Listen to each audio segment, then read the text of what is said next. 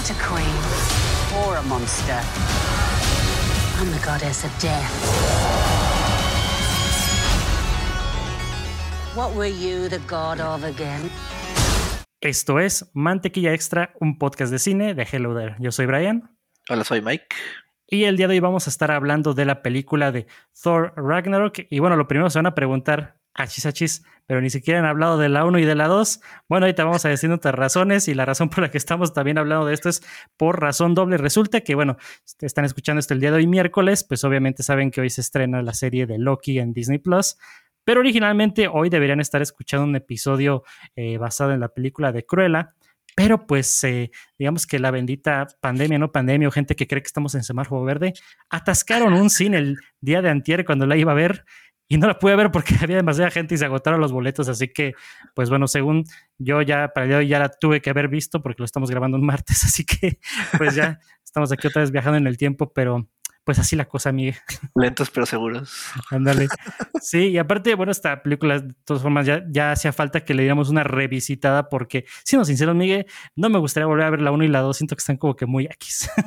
Sí, creo, que yo no he hecho ese, ese camino de revisitar todas las de MCU. Más bien revisito como las que me gustan. No, no sé si están pasando como en la tele. O, oh, mira, ya pusieron esta en tal lado. Como que sí me gusta verlas, pero así como que me llegue de de momento hacer una super, un super maratón, como que no. no, siento que ya hay que tener como una mentalidad muy de que tienes que perder como un par de días nomás ahí viendo todas. Y ya ahora ya que podemos verlo en retrospectiva, ya como dices, ya hay unas que dices, pues esta no me gustó tanto, así que para qué la veo otra vez. Ya, ya no hay que hacer tarea para ver Endgame o yo qué sé, ¿no? Sí, Andale, lo bueno es que como que muchas, no sé si desgraciadamente, muchas películas del MCU o mucho material del MCU se, se trató como de tarea es mm. como, ah, lo tengo que ver nada más para entender la siguiente. O, oh, bueno, ahorita que se va a estrenar Black Widow, ¿no? En, ah, Disney Plus. No me acuerdo si en cines aquí. Yo digo que sí. Pero este, ahorita que se va a estrenar Black Widow es como cero interés, pero ah, bueno, a ver, vamos a verla nada más como para tacharla de la lista. ya digo que bueno, ya, es parte de la rutina, ¿no? sí, ya sé. También con las series, este, tampoco estaba muy emocionado por Falcon, que fue como una gran sorpresa. Bueno, una gran sorpresa es por el final, pero también fue como un checklist, ¿no? De, ah, listo verla para ver, entender el, el, siguiente, este, ¿cómo se llama? El siguiente evento grande, ¿no? Ándale, aparte mínimo para que valga la suscripción de Disney Plus, mínimo. también. así como pues ya pagué el servicio anual, así que ya está ahí. Pero, pero sí está bien porque de todas formas, está, al menos con esta película de Thor Ragnarok, pues eh, pues de entrada, pues lo que podemos empezar comentando es que esta fue la película que fue a la vez como de las más aceptadas, pero a la vez de las más controversiales, porque como sabemos ya, pues esta fue como el, el gran, no, bueno, no debut ni como lo que lo saltó a la fama, porque Taika Waititi ya tenía fama de lo de la película de What We Do in the Shadows, que si no la han visto, se la recomiendo, es una película divertida, muy entretenida, que habla de unos vampiros viviendo en, en Nueva Zelanda o es en Londres, Miguel. Ah, ve changos, no, no sé. Este, en el mundo. Me agarraste en la bajada porque supongo que son neozelandeses, porque creo que todos tienen acento como raro. Raro. Pero sí, no sé. Y de hecho, bueno, ya se hizo una serie, ¿no? Pero no, no me acuerdo en qué ah, canal. Pero hay una serie ahí de la. Este, basada en la película. Bueno, en el documental falso. Mm. Este, y bueno, bueno, no había hecho todavía Jojo Rabbit, pero también no sé si lo conozcan por Jojo Rabbit, que también estuvo como muy, muy sonada y, este, y pues muy buena película, ¿no?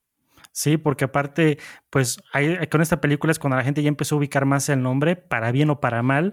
¿Por qué para mal? Porque pues obviamente sabemos que con esta película le dieron un giro de 180 grados a Thor, donde dejó de ser este personaje un poquito shakespeariano, muy apegado a los cómics de muy, muy dios nórdico, y pues obviamente ahora vemos que se fueron directamente full a, comedia, y mucha gente, como voy a ser sincero, yo, yo en un principio cuando la vi en el cine, sí fue para mí un shock, porque dije, Thor era de mis personajes en ese momento como muy, muy queridos y dije, no, no, que le hicieron a Thor, ya le hicieron un chiste. Y pues obviamente era mi etapa como de que le quería llevar la contraria al, MCU porque dice, no, todos son chistes y no sé qué. Pero me, llevo una gran sorpresa viéndolo la segunda vez. Ahorita vamos a empezar comentando de eso. Pero, pero sí, que más, qué más así como primeras impresiones en su momento, Miguel, de esta película de Thor Ragnarok? Sí, creo que desde que la vi en el cine me, me gustó. Pero, y bueno, la he revisitado. Estas son las de las pocas películas del MCU que he revisitado. Este, soy fan de Guardianes de la Galaxia, creo que también fue como una respuesta al gran hit de, bueno, James Gunn, este, de los dos primeros volúmenes. Este que, bueno, en mi opinión creo que es de lo mejor de la MCU, este, al, menos, al menos de las películas individuales, digámoslo así. Porque creo que las del evento, pues es el gran, lo ves por el evento, ¿no? Entonces no lo puedes como que contabilizar como película. Casi, casi, como que es parte de eh, un todo, casi. Ándale, sí. Este, pero sí, o sea, creo que, no sé, creo que la he visto unas cuatro veces. Esta última vez fue justo ayer, ah, para como que refrescar la memoria un poco. Este, pero sí, o sea, sí es bastante divertida, pero este, sí tiene unos ahí, este, detallitos que, que si bien son parte del MCU, pero también podemos encontrarlas, este, eh, sobre todo aquí, ¿no? Como que más latentes. Ahí, porque pues sí fue, fue como, bueno, de entrada yo dije, acá ah, ya cuatro veces, así como que, era mi, segunda vez y yo así sentía como que, ah, mira qué padre, ¿no?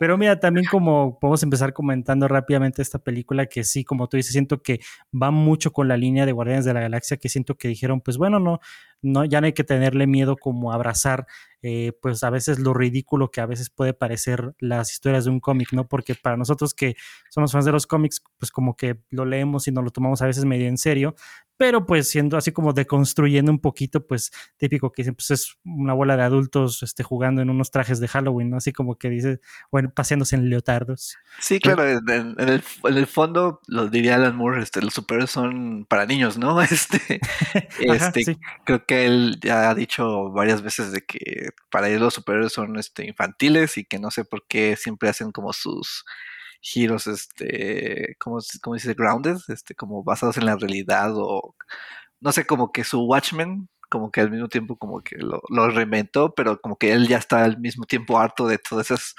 este, material que ya surgió a partir de Watchmen, ¿no? Digamos, Invincible, The Voice, etc, etc.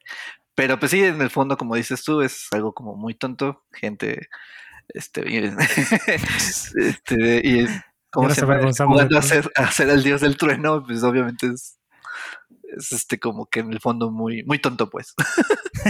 y así como que ya, ya estamos echándonos tierra nosotros mismos, así como así maldiciones. Pero la amamos, Brian, la amamos. Decimos, ya tenemos una epifanía, ya no vamos a ver más películas de superhéroes, ahora puro cine independiente. Ándale. ya la próxima semana espero nuestra reseña de El Piano. Así que, no, pero pues está bien porque de todas formas, este, ya comenzando hablando de, esta película, pues como dato curioso, pues por ahí decía Taika Waititi que, bueno, no sé qué tan cierto sea esto, a lo mejor no sé si era un chiste por parte suya, que decía que casi, casi el 80% de esta película es improvisada, en el sentido de que pues muchas cosas como que las agregaban en el guion y así.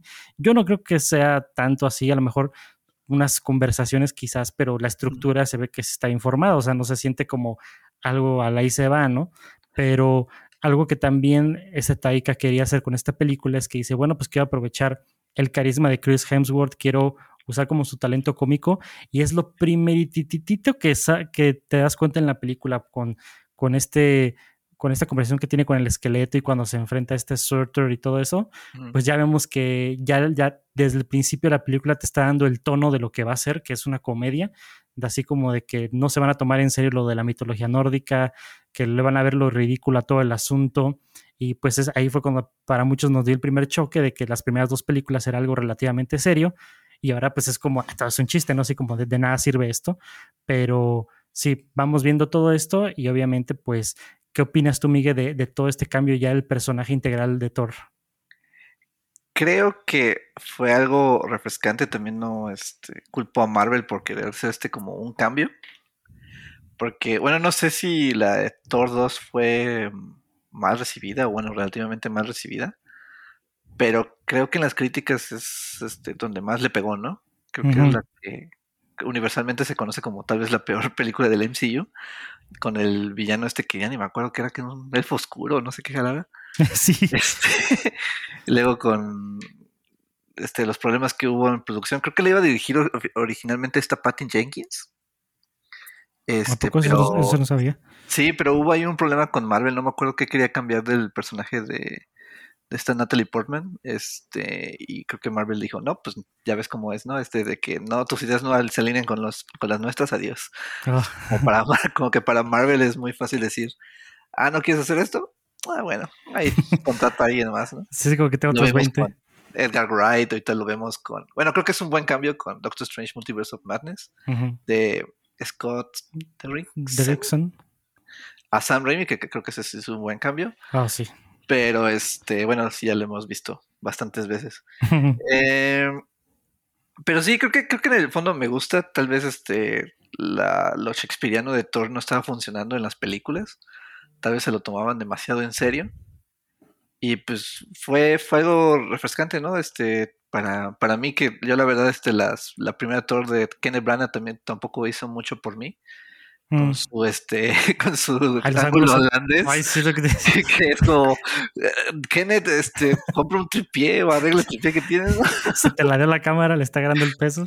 Se, se hace que al director de fotografía se le descompuso el tripié a media producción y ya estaban con ese look. No le puedo reparar la pata, pues tú déjate así. pero, pero sí, creo que siempre ha sido como de las. Creo que lo único que rescatable era Loki, ¿no? Que fue como el gran boom de villano. Pero pues ya nada más eso salió de Thor. Bueno, Thor 1 y Thor este, Dark World se llama la. aparte de que, así que no se menciona la, segunda de Thor, es como demasiado, demasiado olvidable.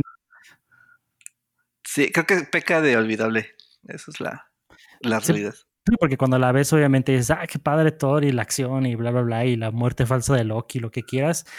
Pero. La muerte falsa de Loki. Así, pero ya al final, como que ves las otras que vienen y están mejor, y obviamente dices, Ay, como que no. Y, y fíjate que bien curioso que la gente, bueno, la crítica considera mejor Thor que desde la 2 que Batman contra Superman. Así digo, es una mentada. Sí, no, hay algo mal ahí. Sí, como que no creo que el sistema funcione. pero, pero de todas formas, también otra cosa que tiene esta película bien interesante, que es también, bueno, no, no tanto como Quentin Tarantino o como Zack Snyder o como otros directores del uso de la música, vemos que aquí el uso de la música es bien interesante, al menos por el uso de la película, de la película de la canción de, de Immigrant Song de Led Zeppelin, pues obviamente eh, le, da un aire de actitud bien diferente a esta película, que siento que es algo que vamos a ver al doble en la película que sigue de Thor Love and Thunder, ¿no? Sí, claro, y bueno, también tiene ahí un, si quieres, hasta ahorita que hablemos de la historia, tiene un significado este, más allá porque lo vemos solamente en dos ocasiones, este, el needle drop, como le dicen en inglés. Este, una vez, pues al principio, como lo dijiste, cuando Thor está como en su máximo esplendor, su máxima confianza, y ya al final, cuando ya este, se da cuenta que, ahora sí que se escucha cliché, pero el poder estuvo en él todo este tiempo. Ándale. Entonces, pues está interesante las dos, este, las dos ocasiones que, que usa Taika Waititi esa canción. Este, y, y, también debo, debo aceptar que también la música en el MCU es como muy olvidable. Mm. Pero aquí al menos este, tenemos a, ahí tengo su nombre aquí, Mark Mothersbaugh, que muchos lo conocerán por el grupo Divo. ¿A poco? Sí, él hace, la, él hace los este, temas. Ah, no sabía.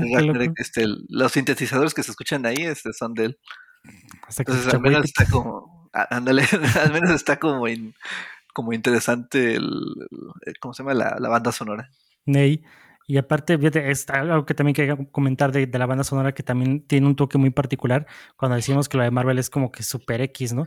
Porque también algo que, bueno, aquí es donde empieza como lo curioso de que siento que esta película, sí en muchos aspectos tiene mucho color y todo, pero no sale de esta, de, esta como ton, de saturación que tiene la fotografía que tienen casi todas las películas de Marvel, que aunque sí tenemos la escena al final de los cohetes y todo eso que está con Valkyrie y todo, y tantas escenas de, sacar y todo esto, como que a pesar de que es de los raros casos donde sí tiene color, pero está todo desaturado, o sea, como que yo no sé por qué le tienen tanto miedo a la saturación en Marvel que muchas películas se ven así, y era con esta película deberían haberle movido dos rayitas y no lo hicieron. Sí, de hecho, este, algo que noté en esta última revisitada este, es de que todas las tomas o todas las este, secuencias que me gustan son, si no el 100% CGI, tienen un buen de CGI en, ellas. Por ejemplo, eh, el flashback de las Valkyrias, que, está padrísima esa secuencia, este, cómo, cómo usa Itaka Waititi los recuerdos. Eh, también está como lo del intro de con, la pelea de Sutur. Ahí como, supongo que es Hell, no sé, creo que nunca te dicen dónde es. Ah, sí, es cierto. Eh, y creo que también está creo que es una toma de Thor en el puente de arcoiris, ya cuando está como con sus poderes de, rayo. Ahí contra la. ¿Cómo se llama? ¿Qué eran unos guerreros zombies? Bueno, sí, como guerreros zombies de, Asgard, no sé, estaba raro. Este, pero sí noté eso de que, o sea, todas las tomas o todas las secuencias que me gustaron son como de CGI y pero las secuencias con los personajes son tomas muy estáticas y este, y de hecho, este, siento que desaprovechan mucho el diseño de producción, porque creo que es uno de los diseños de producción como más, más bonitos o más especiales de todas las de Marvel, con, con bastante detalles este, del, del arte de Jack Kirby, que incluso ahorita que se estrenó el trailer de Eternals, creo que también le faltó. Es como que también suban a la saturación a esa, cosa. Es, Jack Kirby, o sea, sus páginas te bombardean de color, te bombardean de, este, de estas cosas como, cósmicos, ándale, sí. Eh, y, vemos las películas y es como traje gris, traje verde, traje gris, traje verde. Es como, ¿qué es en serio? Mucha gente lo hizo como ahorita, este, de, de este, ¿cómo se llama? De Darkseid y de design y de todo el, como el diseño de, del Snyder Cut. Pero siento que eso se ve hasta más Kirby, hasta más fantástico que lo que estamos viendo este de, de Marvel. Ahí nada más un, Sí, porque de hecho hasta esto nos daría para hablar otro podcast de lo que puede venir en la cuarta fase, porque rápidamente como paréntesis, sí, el trailer de Eternals más que emocionarme es como medio aburrido en mi opinión, es como todos nada más están viendo al horizonte y así como que estos patanes nunca se metieron en nada y nomás se van a esperar a la mera hora. Pero bueno, hay aparte Chloe Zhao y sus tomas de paisajes en, la planicie que le encantan, pero bueno, eso ya es otro tema. Pero sí es parte de lo que vemos en Marvel, pero al menos este lo que sí le ayuda bastante es el guion, los chistes de Taika Waititi y todo eso, porque aquí es donde ya quiero comenzar hablando de que esta mi segunda vez viéndola, siento que ya la disfruté más, ya sabiendo de lo que va, de lo que trata, como que ya digo, bueno, pues ya lo voy a ver como lo que es, no una comedia, ya no lo voy a ver como este personaje de Thor, así más serio y todo. Y por eso siento que funciona porque pues vemos aquí también la escena del cameo de Matt Damon en la, en la obra. Estaba Matt Damon, el hermano de Chris Hemsworth, no me acuerdo qué Hemsworth es, y se me olvidó su nombre, el doctor Alan Grant. Ah, sí, este es Sam Neill. Sam Neill, que también actor neozelandés. Sí.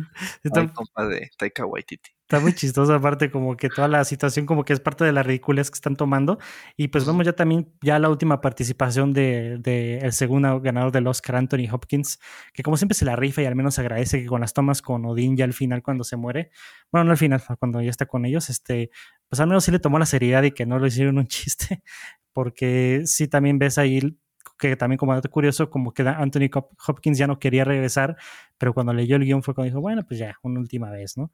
Y pues vemos que eso también le levanta mucho a la película porque de aquí nos conecta a un personaje bien interesante que es una lástima que pues que nada más haya durado una película, que es el personaje de Hela de Kate Blanchett. Siento que ella también como siempre se la rifa en cualquier papel que ella hace y que ella también como dato ella aceptó el papel porque dijo pues mis hijos son fans de las películas de Marvel así que pues, pues vamos a hacerles el, el, día, ¿no? Así que también siento que este es de los mejores villanos que ha tenido Marvel, pero pues que lamentablemente pues no, no duró más que esta película, ¿no? Fíjate que ahí sí no estoy tantito de acuerdo. O sea, si es. Kate Blanchett es una buena actriz, es como hay que aceptarla. Es como que. Y Marvel tiene también esta fama de desperdiciar buenos actores en buenos bueno, en, papeles mediocres. Sí. Está ahorita este eh, Jeff Bridges, ¿no? Como el villano este de, Iron Man, que es actorazo, pero pues ese villano no hace nada. Este, ¿qué, otro? Eh, Hay dos aquí, Miguel. Este, el actor del Mickey Rourke. Mickey Rourke también este, estaba como resurgiendo en su carrera y Whiplash es horrible. Nada más, I want my bird. Pero aparte, Miguel, no te ves tan lejos. Aquí hay dos actores muy buenos desperdiciados que son Idris Elba y este Carl Urban. Ah, sí, no, Idris Elba como que tampoco quería regresar, ¿no? Como que siento que, que lo metieron muy afuera. Sí, es como que está como que ahí simplemente es como, ah, sí, Heimdall, ahí estás, así como como, ah, está haciendo la revolución interna. Y, como, ¿qué más estaba? Pero sí, no, Gela, la verdad no me gustó la dirección. Digo, está interesante el tema que, te presentaron en la película del eh, revisionismo histórico. Que aquí se me hace un poco hipócrita porque Disney es un poco, es este, es culpable de hacer mucho de eso, no sé, Pocahontas, este, con, eh, con su ¿Qué, más ha hecho como de, de revisionismo? Este, Pocahontas, a un poquito del jorobado de Notre Dame, como presenta este, ahí la Francia medieval muy bonita y todo. este, bueno, pero me, me, gustó ese tema de que al parecer Odín haya formado todo su reino, ¿no? A, base de guerras y de mm. así que sangre inocente y tradiciones y unas cosas como crímenes de guerra, básicamente. Este, y como te lo pintan, ¿no? De que la, ah, no, la historia es muy bonita y este, tratados de paz, este, y copas y fiestas. Y pues no, o sea, todos sabemos que la historia no es, no es ni blanco y negro, siempre es como una tonalidad de gris muy incómodo. Sí. Este, entonces me gustó eso, pero sí, eh, no me gustó el cambio que le hicieron, que resulta que es la hermana secreta de Thor y Loki. Mm. Este, porque creo que en los cómics y en la mitología este, nórdica corrígeme, Brian, ¿es la hija de Loki? Sí, no, espera, ¿de Loki o de Thor? Creo que es de Thor. Que tan, bueno, aquí, aquí, aquí tiene un dato de eso que había leído por ahí. Porque aquí dice que en la sí, Loki, Loki es el padre de Hela y de Fenris, el lobo. Sí, sí, sí. Ahí. Es como que dices... sí, Loki es un loquillo, es el que hace todo Creo que aquí ignoran mucho de esos. Pero sí, no, no, no me gustó. Y aparte tiene bueno, la, creo que esto es de, en general del MCU, pero tiene Hela un par de chistes que te, que te quitan la atención del, del drama. O sea, creo que está cuando por, por primera vez llega Asgard y está como la, la, bueno, como que llega a ocupar y están los guerreros estos que les ayuda a Thor, ¿cómo se llaman? Este, como con ah, varios guerreros. Los Warriors 3 o algo así se llaman, ¿no? Sí. Ajá, y, hace chistes así como de que, ¿qué no, no saben quién soy? Este, ay, es como que, ay, maldita sea Marvel. o sea, te quita toda la atención del dramatismo y de todo esta como última batalla que se van a echar los asgardianos. Ajá. Y bueno, ahí matan a Chazam. Ah, y aparte es bien triste porque creo que nada más se gana un primer plano de tres segundos y se cae muerto. Eso Pero sí. que bueno, ya está mejor aquí en el DC Ya le va mejor. Sí, porque es lo que también no me gustó, Miguel, que estos personajes que conocimos en dos películas y que ya nos habíamos encariñado, los matan como unos peleles en cuestión de segundos que ni te dan chance de, de procesar su muerte. Y, tú dices así como que, pero ¿por qué? ¿por qué? O sea, y, como si no tuvieran relevancia. Y sí, también lo que no me gustó, Miguel, fue esto de que yo sé que estamos viendo una comedia, pero estos, estos, tonos inconsistentes que le encanta hacer a Marvel, donde te plantean esta situación dramática y como que Marvel dice, mmm, pero créemelo con un chiste. O sea, no tiene nada que ver, pero métele un chiste porque necesitamos tener un chiste en esta, en esta escena. Y es lo que pasa también con el personaje de Hela, que sí me gusta y que sí, lo que he dicho antes, pero también sí tuve broncas con eso, como se está presentando con el ejército y que le dice, no, pues tú quién eres. Y ella, ¿qué no me acabas de escuchar todo lo que dije? Así es como de que, como que, o sea, supone que es una, una, una, diosa, no sé qué, y de repente la pueden hablar como una californiana, así como de que, como muy sassy. Sassy, Ajá, como, como que digo, no es necesario, pues, o sea, como que yo entiendo que quieres hacer reír siempre, pero eso es también lo que recuerdo que fue un choque para mí en ese entonces y para muchos de los que también la vieron, pero pues bueno, te digo, ya, ya viéndolo con los ojos de comedia, pues ya por eso digo, pues ya X, ¿no? Pero sí, siento que este es un problema que no se ha podido solucionar en Marvel. Eh, para muestra un botón, lo que yo siempre le voy a recalcar, aunque me encanten los Guardianes de la Galaxia, sigo peleándome con el final de bailándole a Ronan. Sí, es que es de los momentos más, más insultantes a la inteligencia de la audiencia en muchos años y que la gente dice, pero es que no lo ves que es un chiste pues precisamente por eso, sé como que dices, bueno, ese es otro tema. Pero, a ver, Miguel, creo que me habías comentado que tú tienes por ahí una lista de pros y contras de esa película. A ver, a ver, cuéntame de, eso. No, pues sí les he estado diciendo bastantes. Este, por ejemplo, ya dije lo del buen diseño de producción. Ah, que, Pues me encantó, es como fan, fan de cómics, este, ver ahí este un poquito de, de Jack Kirby, pues es genial siempre. Este, pero pues esto como que lo quita las tomas porque de, verdad no hace nada, no hace nada con la fotografía, No. Es como tiene unos sets tan, tan, bonitos y los este, trajes sí tienen color y como dices, ah, sí, simplemente la, fotografía es fea, o sea, no te dice nada. Sí, ajá, sí. Y aparte, No, no, perdón. No, sí, bueno, yo iba a hablar de otra cosa, pero mejor tú sigue hablando de eso porque lo mío lleva a conectar con otra cosa. Ah, ok, ok. Bueno, esto, este, recuerdo las Thor 1 y Thor 2 y tal vez creo que es cuando Marvel todavía hacía las películas con filme. No me acuerdo si Thor 2 todavía, pero al menos la Thor, Thor 1 sí. Pero al, menos ahí se, veían bonitos los sets. Este, Asgard este, brillaba, ese sí se veía como algo fuera de este mundo. Y aquí como que Asgard vemos tomas estáticas, creo que nada más en, en la obra, en el puente de arcoiris y cuando estaba esta batalla con, con Hela y con, los Asgardianos. Y, son tomas como que nada interesantes y no te dice nada. ¿eh? Este, y bueno, olvídate, Asgard no es un personaje en, en, este en esta película que de hecho ahorita pensándolo va en contra del tema de que Asgard es, este las personas que viven ahí, ¿no? O sea, bueno, como que... Porque va conectado al final, Miguel, con la destrucción de Asgard, cuando ni siquiera Asgard se siente importante en esta película, porque te lees toda la película fuera de Asgard, es como que dices, esa es una decisión bien extraña, el que fuera el Ragnarok y todo, cuando la película, mm, como el, ¿qué te gusta? El 70, 80% ni siquiera se desarrolla ahí. Sí, creo que esto es en Qatar. No, este, sacar. Sacar, creo que ha de ser como 70% de la película ahí. Mm. Sí, como. Ah, así que conectándonos con Sakar, porque bueno, para los que no sepan, Sakar es un planeta que aparece por primera vez en el cómic de Planet Hulk, que a la fecha no he leído, pero es de los que quiero leer más porque ya leí World War Hulk y se me hizo buenísimo ese mendigo cómic. Y obviamente de aquí es donde ya vamos a empezar a hablar de Hulk, que también es de mis personajes favoritos en los cómics. Y a mí lo que no me gustó es que hayan tomado nomás este pedacito de su mitología del Planet Hulk, que los cómics es desarrollan unos eventos increíbles que se llega a pelear con todos los Avengers y que está a punto de vencerlos a todos. Y se hace una historia genialísima. Y aquí nomás, bueno, vamos a tomar la, la, visualización de Hulk como gladiador porque se ve cool. Mete esta historia de Thor y mete el, planeta de sacar y ya.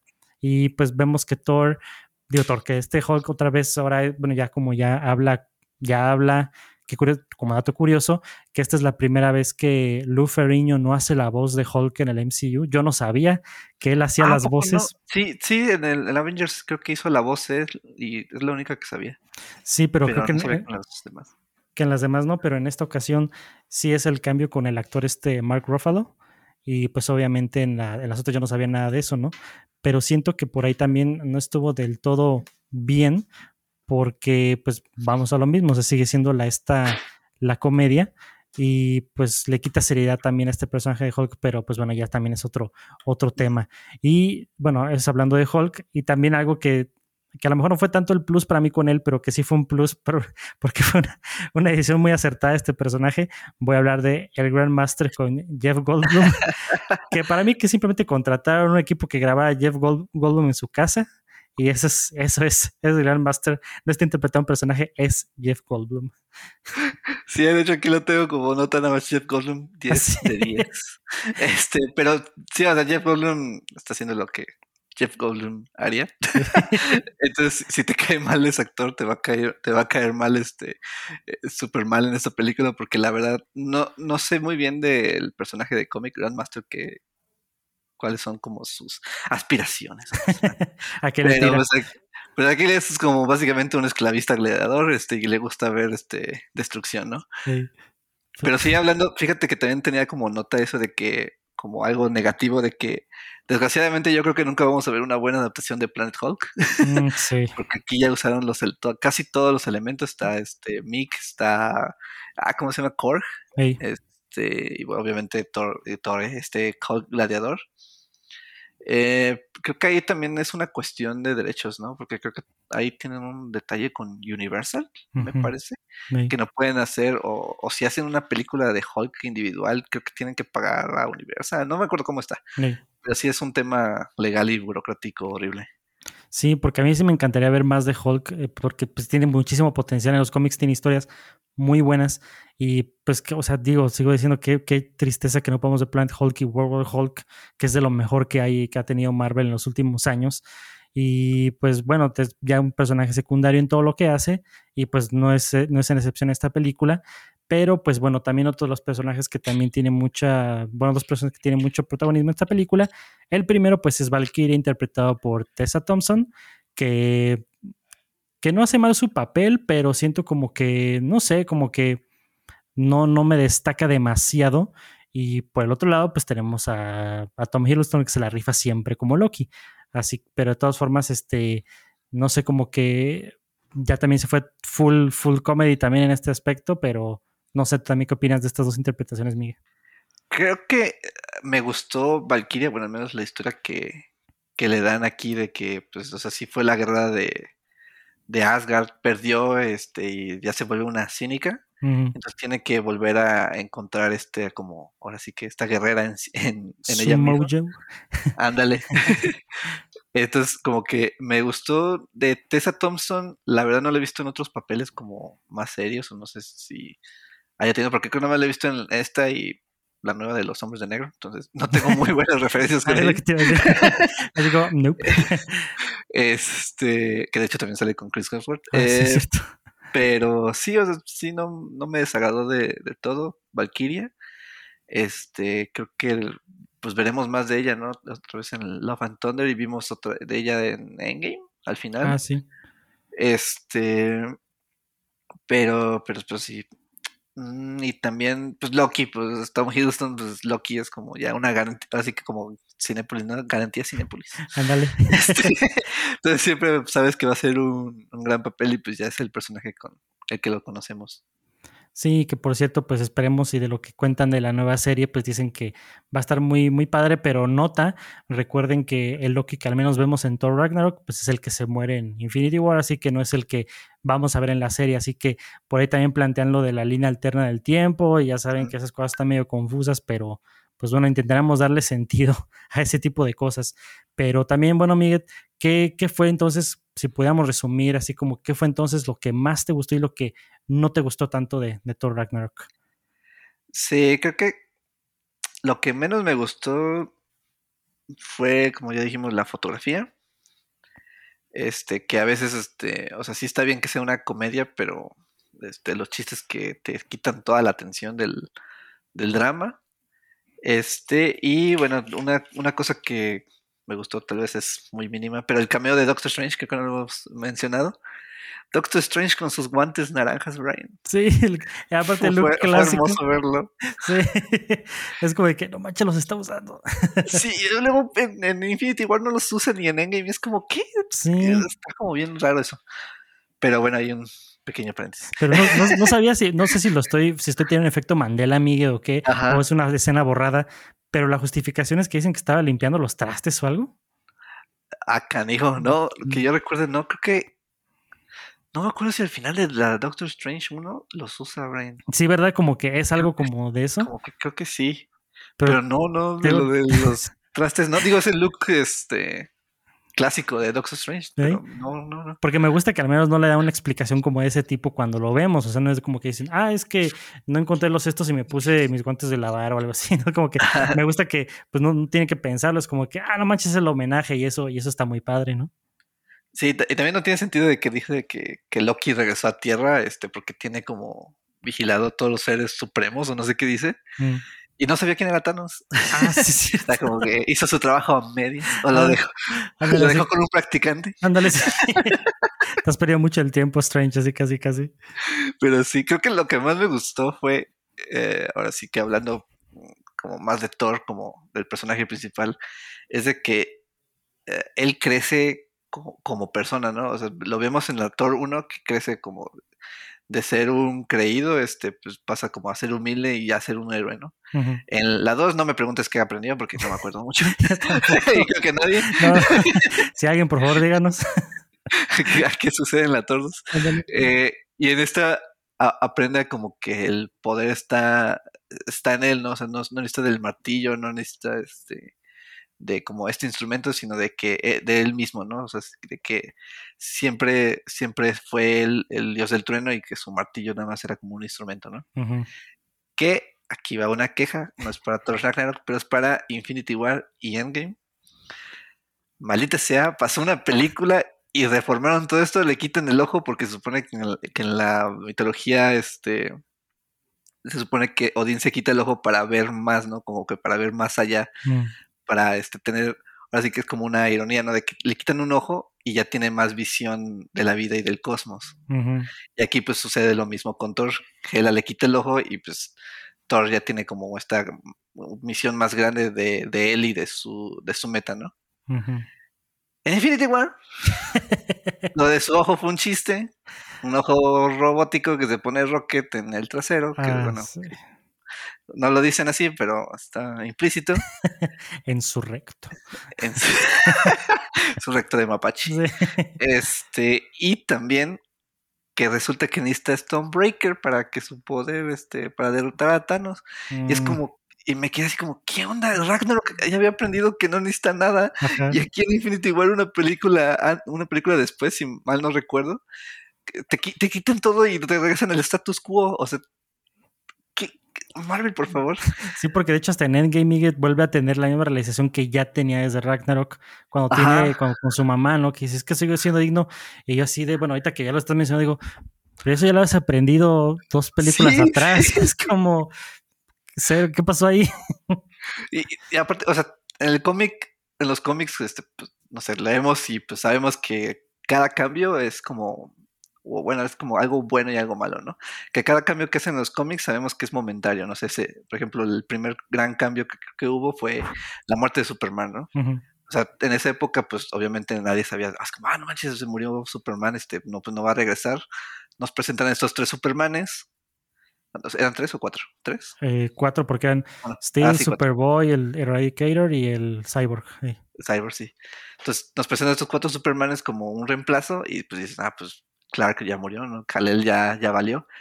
Y pues DC dice, no, pues aquí regresa a Cal, este, no estaba muerto, andaba de parranda, este, estaba recuperando de la cruda. Un vuelve a la vida, literal. vuelve a la vida Este, y pues dice, no, pues ahora ya nadie puede morir en los cómics, o sea, ya está ese cambio, este, es momentario, ¿no? Sí o sea, te lo esperas en los cómics, pero pues en las películas es uno, algo un poco más raro, porque pues en los cómics estás esperando mensualmente, ¿no? O quincenalmente por, por un número, pero aquí estás esperando que acá habrá sido como un año, güey, mm. un año y medio más o para menos. Infinity War. Y que te quiten, que, que te regresen el status quo en ese, en ese, momento como de película a película, es como, ¿qué? Sí. No, está medio, medio raro. Una pequeña queja, pero no es con Ragnarok, es con Infinity War. más que nada, ¿no? Sí, pero sí, creo que lo que más, mm, mucho más me gusta de que todo rompe ciclos, este. Se corta el cabello y rompe ciclos. Ándale. Oye, es White, White, este, White Cantor. Porque sí, también de mi parte también te, estamos muy de acuerdo en eso, que también lo que a mí me gustó fue que esta historia de Thor sí se siente como historia de Thor, su crecimiento personal y obviamente pues sí, obviamente lo acabas de mencionar Infinity War, se olvidan completamente de ello, pero es lo que rescata mucho esta película, que la hace muy divertida, que la hace como emocional en ese sentido, pero ya ya mencioné lo que no nos gustó, de que Hela, pues sí está muy, muy este, interesante su personaje, pero mm, como que no se toma a veces en serio, este, pues Prey Hulk, este, bueno, en mi caso Valkyria, pues Loki siempre es garantía, pero siento que esta película sí termina siendo la mejor de las tres por todo esto que mencionamos y porque pues me siento que lo que fue a veces su choque en su tiempo conmigo ya es de lo que más me gusta, que es el carisma de Chris Hemsworth y que su timing cómico y de su habilidad para pues hacernos reír y hacer em, empatizar mucho con él, ¿no? Pero sí, este, yo creo que esta película pues es de las que te puedes disfrutar varias veces, como tú lo has hecho, Miguel, como en mi caso la voy a disfrutar nuevamente.